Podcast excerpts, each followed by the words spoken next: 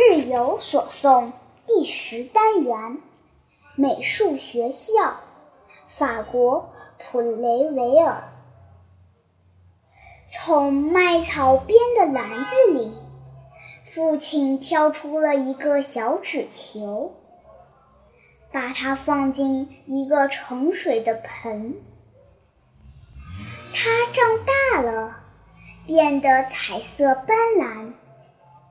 在好奇的孩子们眼前，变成一朵巨大的日本的睡莲。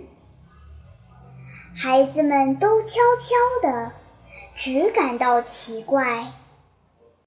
这朵花将永远留存在孩子们的记忆里，永远不会褪色。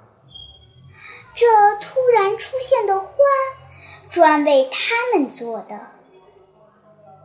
在他们的眼前，即使只有短短的一瞬间。